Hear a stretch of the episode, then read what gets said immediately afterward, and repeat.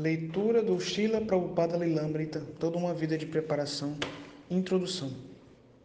Estes dois volumes de Toda uma Vida de Preparação de Shila Prabhupada Lilamrita começam em Calcutá no ano de 1896 com o nascimento de Abhay Charandi e termina em 1965 com Abhay Charanaravinda Bhaktivedanta Swami a caminho da cidade de Nova York a bordo do navio a vapor Jaladuta.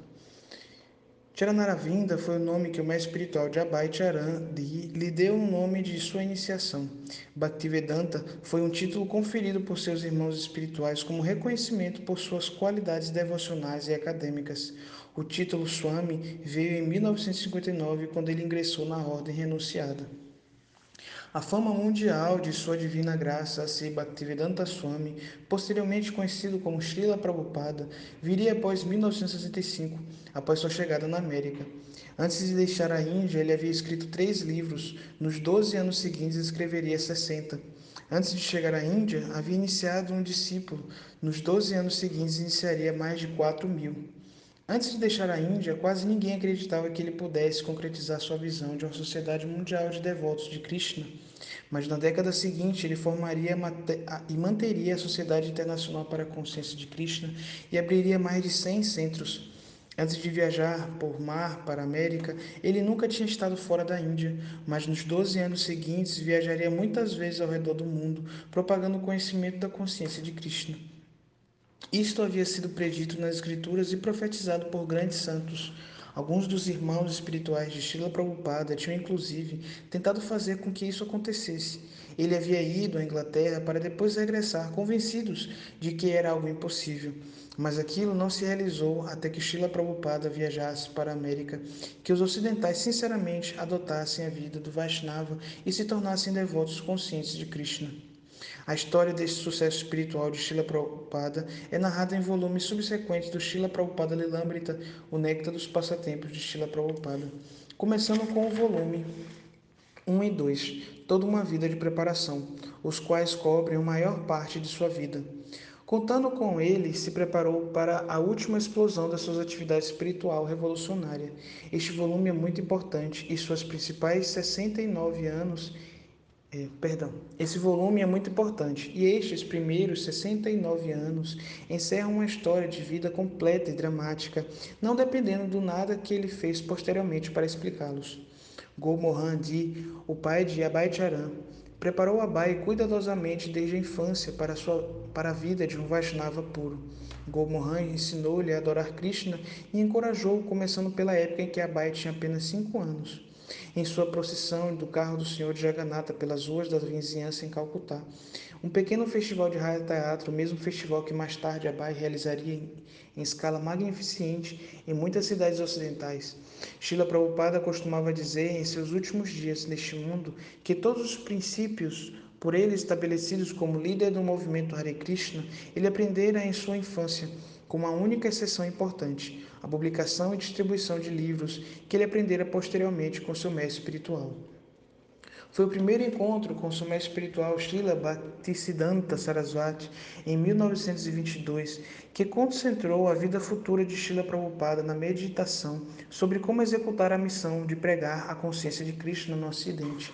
Após aquele primeiro encontro, toda a sua vida, seus escritos, sua aceitação de sannyas, sua publicação de livros e finalmente sua ida ao Ocidente tornou-se parte de uma dedicação em levar a cabo a ordem desta autoridade superior.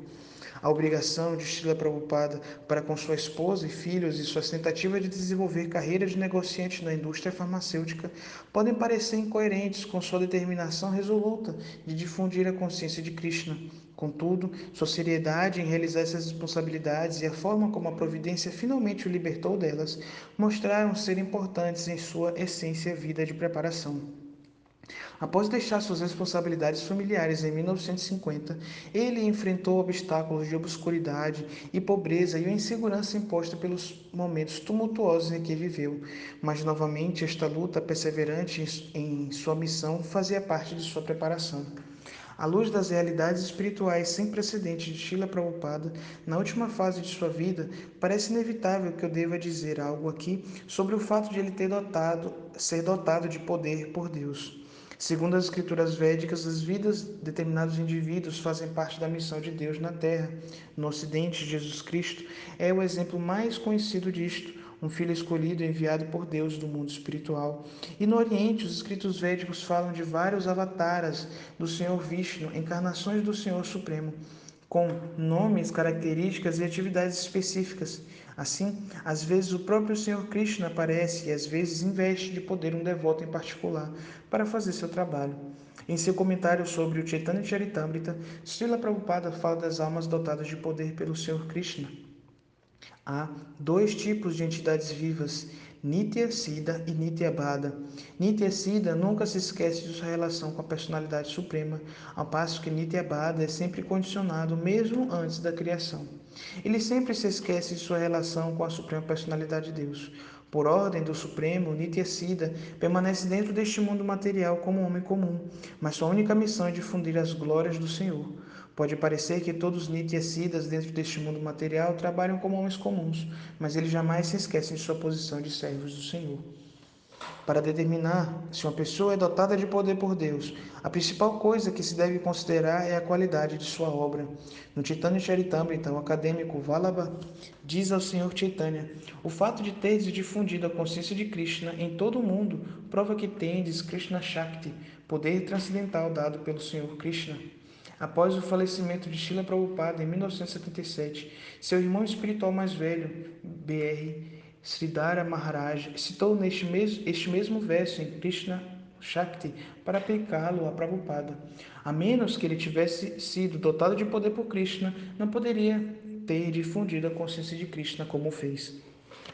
Quando consideramos a identidade de Srila Prabhupada como representante dotado de poder do Senhor Krishna, os anos de luta descritos neste volume assumem doçura especial. Estes anos revelam eventos quase desconhecidos na vida de uma pessoa que estava sempre absorta em recordação devocional de Krishna. Embora lutasse, passando por muitas tribulações, suas lutas não eram as de um homem comum, pois ele viveu exclusivamente para satisfazer a vontade do Guru e de Krishna. Em convívio, o leitor eu convido, perdão, o leitor a desfrutar da história da vida humana muito real de Srila Prabhupada, que é conhecido neste volume como Abhay Charan.